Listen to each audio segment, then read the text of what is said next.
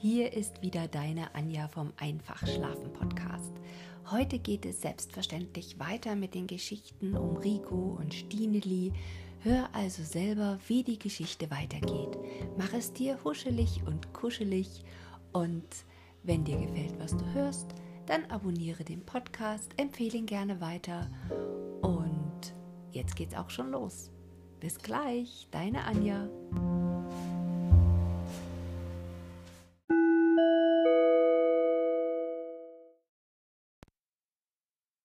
Kapitel am Silser See. Das Stineli kam gar nicht mehr ins Gleichgewicht vor Freude, die ganze Woche durch. Aber es kam ihm auch vor, als habe diese Woche zehn Tage mehr als jede andere, denn es wollte gar nicht Sonntag werden. Als er aber doch endlich kam und eine goldene Sonne über die Herbsthöhen leuchtete und es mit dem Rico oben unter den Tannen ankam und der glitzernde See vor ihnen lag, da kam eine solche Freude über das Stineli, dass es rings im Moos herumhüpfen und jauchzen musste, und dann setzte es sich auf den äußersten Rand am Abhang, dass es alles sehen konnte. Die sonnigen Höhen und den See und weit hinüber den blauen Himmel. Nun rief es Komm, Rico, da wollen wir singen. Lang, lang. Da setzte sich der Rico neben das Stineli hin und machte seine Geige zurecht, denn die war mitgekommen. Nun fing er an und die Kinder sangen ihr Schäflein hinunter von sonniger Höh. Alle Verse durch, aber Stineli hatte noch lang nicht genug. Wir wollen immer weiter singen, sagte es und sang weiter. Ihr Schäflein hinüber auf die lustige Höh, die Sonne steht drüber und der Wind geht am See. Und nun sang der Rico den Vers auch mit und freute sich und sagte: Sing noch weiter. Das Stineli war ganz begeistert vor Freude und schaute auf und ab und sang wieder. Und die Schäflein und die Schäflein und der Himmel so blau und rot und weiße Blumen und auf der grasgrünen Au. Und Rico geigte und sang mit und sagte: Sing noch weiter. Da schaute das Stineli den Rico lachend an und sang. Und ein Bub ist so traurig und ein Mädele, das lacht, und ein See ist wie der andere vom Wasser gemacht. Und Rico lachte und sang und sagte, sing noch weiter. Da fing das Stineli noch einmal an und sang hintereinander, und Rico geigte immerfort dazu und es sang. Und die Schäflein und die Schäflein, die springen herum und sind alleweil fröhlich und wissen auch nicht warum und ein Bub und ein Mädle, die sitzen am See, und tät er nichts denken, so tät ihm nicht weh. Und nun fingen sie wieder von vorne an und sangen ihr Lied hintereinander durch und hatten ein großes Wohlgefallen daran, und wenn sie es fertig gesungen hatten, so fingen sie noch einmal an und dann noch einmal und sangen das Lied wohl zehnmal durch, und je mehr sie es sangen, desto besser gefiel es ihnen.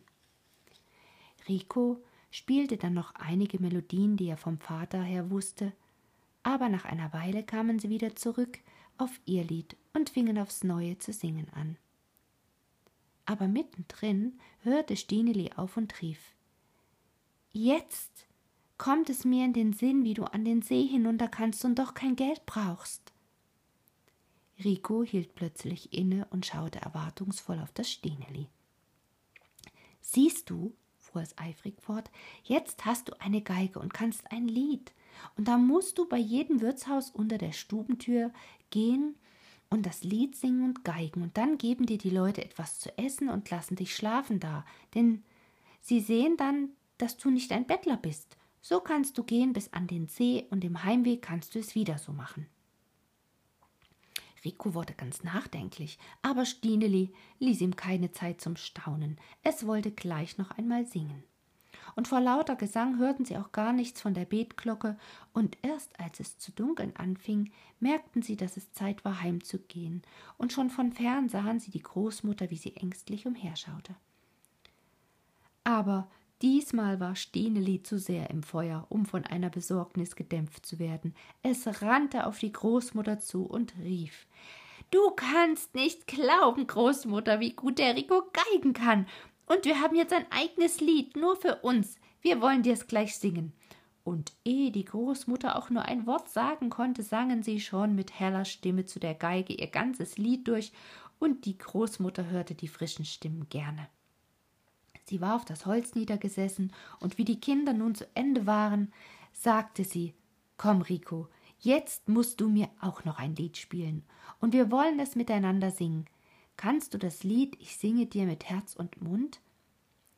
Rico hatte es vielleicht auch schon gehört, aber er wusste es nicht mehr recht und meinte, erst müsse es die Großmutter einmal singen, dann wolle er leise nachgeigen, und nachher könne er's schon. Jetzt werde ich noch Vorsänger mit meiner Zitterstimme, sagte die Großmutter, aber sie sang ganz verkehrt vergnügt einen Vers durch, und wenn die Stimme ein wenig zitterte, so war sie doch ganz richtig, und Rico konnte ihr gut die Melodie abnehmen. Er hatte sie auch vorher schon gehört.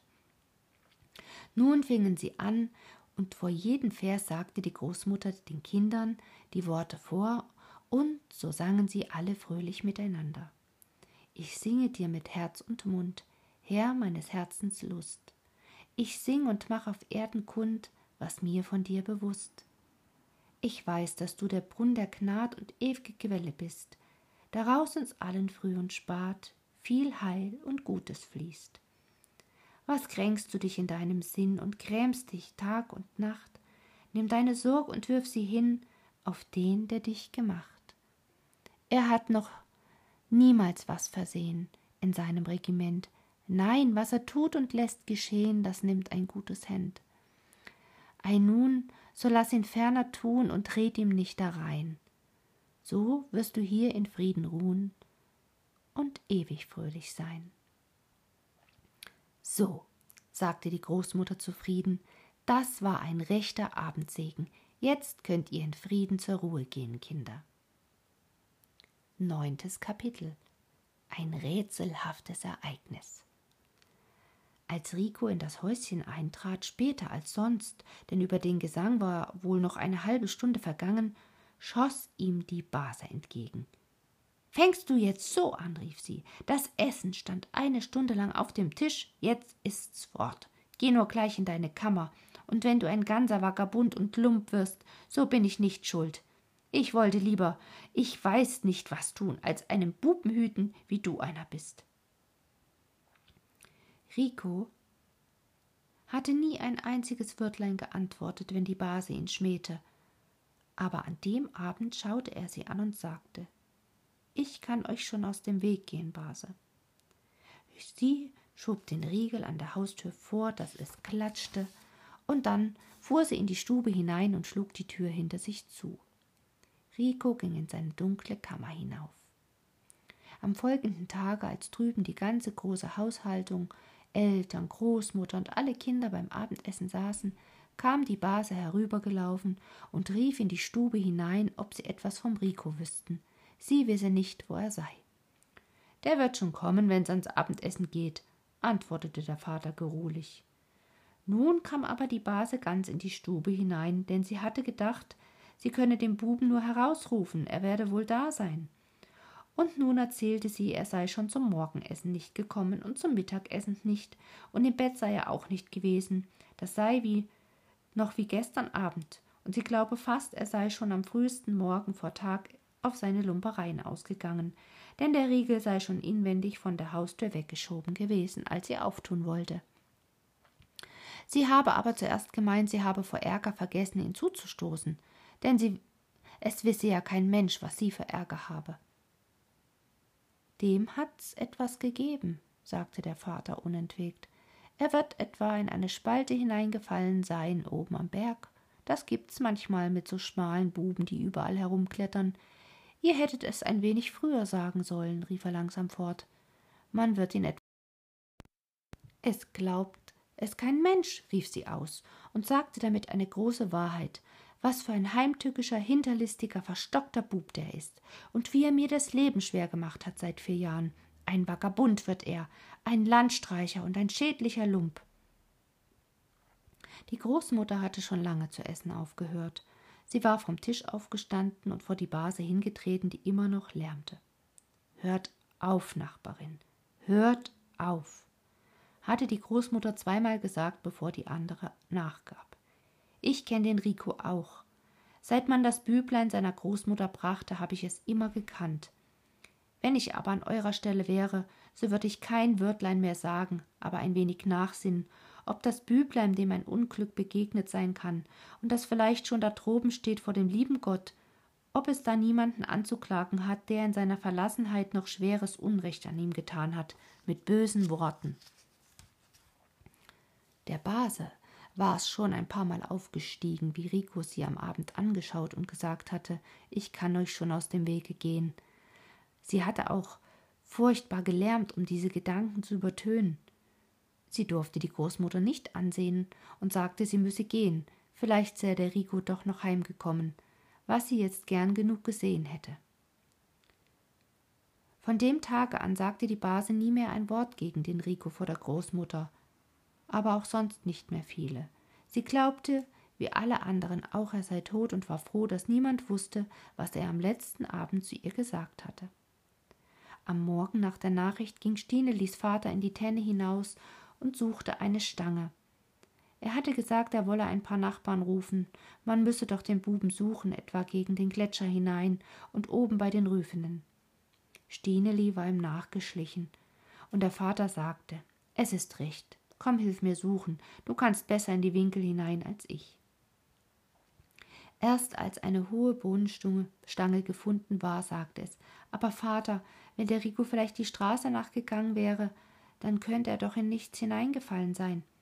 Freilich kann er, entgegnete der Vater, solch unvernünftige Buben kommen vom Weg ab und in die Rüfenen hinein, sie wissen gar nicht wie, und er war sonst ein wenig ein Verstaunder. Dass der Rico dies war, wusste Stineli besser als irgendjemand. Und von dem Augenblick an kam eine große Angst in sein Herz und wuchs mit jedem Tage, so dass es vor Qual und Unruhe nicht mehr essen und nicht mehr schlafen kann und alle Arbeit tat, als wäre es nichts dabei. Der Rico wurde nicht gefunden. Kein Mensch hatte etwas von ihm gesehen, man suchte ihn nicht mehr, und bald fanden die Leute einen Trost und sagten, es ist dem weißen Büblein wohl geschehen. Es war doch verlassen und hatte niemanden mehr. Zehntes Kapitel Ein wenig Licht. Aber Stineli wurde stiller und magerer von Tag zu Tag. Die kleinen Kinder schrien. Das Stineli will nicht erzählen und lacht nicht mehr. Die Mutter sagte zum Vater, Siehst du's denn nicht? Es ist ja nicht mehr das Gleiche. Und der Vater sagte, Es kommt vom Wachsen, man muss ihm ein wenig Geißmilch geben am Morgen im Stall. Aber als drei Wochen so vergangen waren, so nahm die Großmutter eines Abends das Stineli in ihre Kammer hinauf und sagte Sieh, Stineli, ich kann es wohl begreifen, dass du den Rico nicht vergessen kannst, aber du musst doch denken, dass der liebe Gott ihn weggenommen hat, und wenn es so sein musste, so war es gut für den Rico. Das werden wir dann einmal sehen. Da fing das Stineli so zu weinen an, wie es die Großmutter nie an ihm erlebt hatte, und es schluchzte überlaut. Der liebe Gott hat es ja nicht getan. Ich hab's getan, Großmutter. Darum muss ich fast sterben vor Angst. Denn ich hab den Rico angestiftet, an den See hinabzugehen, und nun ist er in die Rüvenen gefallen und ist tot. Und es hat ihm noch so weh getan, und ich bin an allem schuld. Und Stineli weinte und schluchzte zum Erbarmen. Der Großmutter war wie eine schwere Last von Herzen gefallen. Sie hatte den Rico verloren gegeben und heimlich hatte sie der quälende Gedanken verfolgt, das arme Büblein sei der bösen Behandlung entlaufen und liege vielleicht drüben im Wasser oder sei im Wald zugrunde gegangen. Jetzt stieg auf einmal eine neue Hoffnung in ihr auf. Sie beruhigte das Stineli so weit, dass es ihr die ganze Geschichte von dem See erzählen konnte, von der sie gar nichts wusste wie der Rico immer von dem See gesprochen und es ihn dahin gezogen hatte und wie Stineli den Weg auffand. Es war ganz sicher, dass Rico sich dahin auf den Weg gemacht hatte. Aber des Vaters Worte von den Rüsenen hatte der Stineli ganz um alle Hoffnung gebracht. Die Großmutter nahm das Kind bei der Hand und zog es zu sich heran. Komm, Stineli, sagte sie liebreich, ich muss dir nun etwas erklären. Weißt du, wie es in dem alten Liede heißt, das wir noch mit dem Rico gesungen haben am letzten Abend. Denn das, was er tut und lässt geschehen, das nimmt ein gutes End. Siehst du, wenn nun auch der liebe Gott es nicht selbst getan hat, so wie wenn er den Rico gleich in seinem Bette hätte sterben lassen. So war doch die Sache in seiner Hand. Als du etwas Verkehrtes tatest, denn einem solchen kleinen Stineli wäre er schon noch Meister geworden. Und dass du etwas Verkehrtes getan hast, wirst du jetzt dein Lebtag wissen. Und was da herauskommen kann, wenn Kinder in die Welt hinauslaufen und Sachen unternehmen wollen, die sie gar nicht kennen und niemandem ein Wort davon sagen, keinen Eltern und keiner Großmutter, die es gut mit ihnen meinen. Aber nun hat das der liebe Gott so geschehen lassen, und nun dürfen wir bestimmt hoffen, dass alles noch ein gutes Ende nehmen kann. Jetzt denk daran, Stineli, und vergiss nie mehr, was du da erfahren hast. Weil es dir aber recht von Herzen leid ist, so darfst du jetzt auch gehen und den lieben Gott bitten, dass er doch noch etwas Gutes mache aus dem verkehrten Zeug, was ihr da angestellt habt, du und der Rico. Dann darfst auch du wieder fröhlich sein, Stineli, und ich bin es mit dir. Denn ich glaub zuversichtlich, dass der Rico noch am Leben ist und dass ihn der liebe Gott nicht verlässt. Von dem Tage an wurde Stineli wieder munter, und wenn ihm auch der Rico auf jedem Schritt mangelte, so hatte es doch keine Angst und keine Vorwürfe mehr im Herzen, und Tag für Tag schaute es nach der Straße hinüber, ob nicht etwa der Rico dort von Maloja herunterkomme. So ging die Zeit dahin, aber vom Rico hörte man nichts mehr.